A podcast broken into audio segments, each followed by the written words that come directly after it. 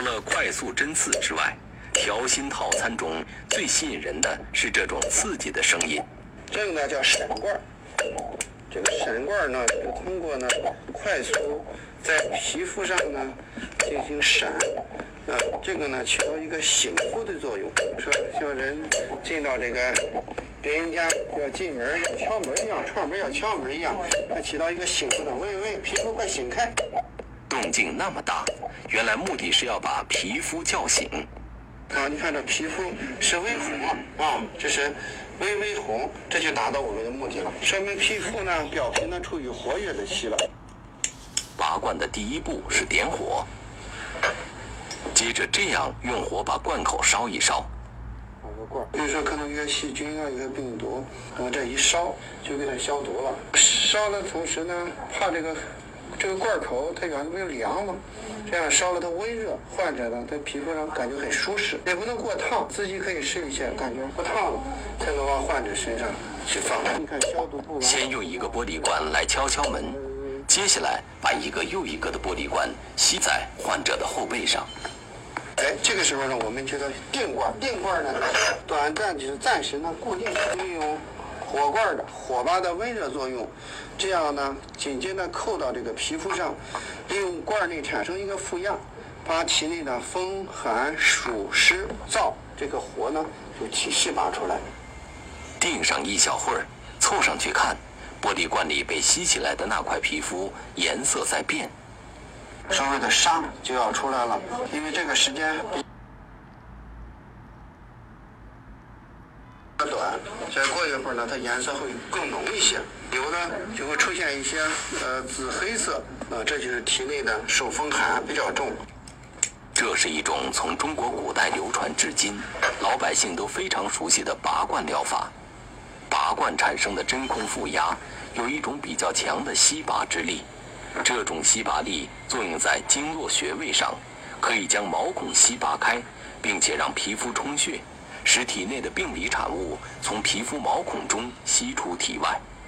而这些病理产物在皮肤上能清楚地被我们看到。中医把这些红色、紫色甚至黑色的病理产物叫做沙。这个呢出现是一个紫红色，这种情况呢一般呢就是由于呢感受风寒引起来的。黑呢就是湿气比较重，浅红色或者深红红色的话，主要是它的体内有火，啊，比如说心火旺、肺火旺、感冒，啊要发烧，呃这种情况呢就是比如说红。有的拔了一会儿，玻璃罐里面出现一层雾气，这是体内的湿气偏胖或体质虚的脾虚的症状，体内湿热比较重的时候，那么通过活罐的这个罐壁就可以看出，你像湿一样，有的像那小水滴一样，或者看到一种雾蒙蒙的感觉，实际就是体内的湿气拔出来的。原来这个拔罐之后啊，这个不同的罐印是代表了不同的问题。这个紫色就代表有积寒，鲜红代表有火，暗红有可能是血脂粘稠、供血不足，而紫色并且伴有黑斑，就说明气血不畅。那罐里面有水珠，就代表寒湿重。这可能有的朋友就想到了今年里约奥运会上运动员们身上的那些最时髦的印记啊，都是拔火罐之后留下的痕迹。我们中国人看了之后啊，觉得很亲切。可是有一些不明就里的外国人看了之后，还不知道这是什么意思呢。那今天看了我们的介绍，那些人应该就明白了。特别是听了董医生的介绍之后啊，说不定还会凑近去看一看菲尔普斯身上的那些冠印是代表有寒呢，还是有火呀？美国体操运动员阿里克斯纳多尔发自内心地说出了火罐的妙处。他是这样说的：“说这是他今年保持健康的秘密武器，它的效果比他此前花钱做的其他治疗都要好。”可是又有一个问题了，那如果一个人拔完了火罐之后，什么痕迹也没有，是不是就代表着这个人的身体很好呢？不是这样的，有两种情况，一种呢就是说，因为他经常拔火罐，可能呢就是保养相对好，体内湿气暂时性排除了；第二种呢就是湿毒中脏腑了，是吧？中经络，这这不是在表皮，就是在表层，有这种呢，它就很难一时出伤。没想到一个小小的罐印里面还大有学问。定罐之后还没完，这时需要撒上点东西。首先用一些钙质、刮痧油啊，你看油，这个呢起这个润滑的作用。实际它是一个走罐，这个走罐呢，我经常就是跟他们说呢，叫会移动的罐。会移动的罐儿听起来很有趣，接下来欣赏一下很酷炫的罐儿的移动。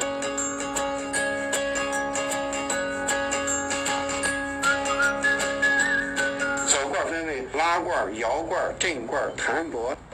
这些手法也不是在人的后背上随意做，关键是要找到几条重要的路线。这条是督脉，督脉为阳脉之海，是吧？总统一身阳气，所以这条经脉呢，有助于呢提升人的正气。足太阳膀胱经左边有一条，右边有有一条，这是呢人们所不容易触及到的重要的一个人体的排泄通道。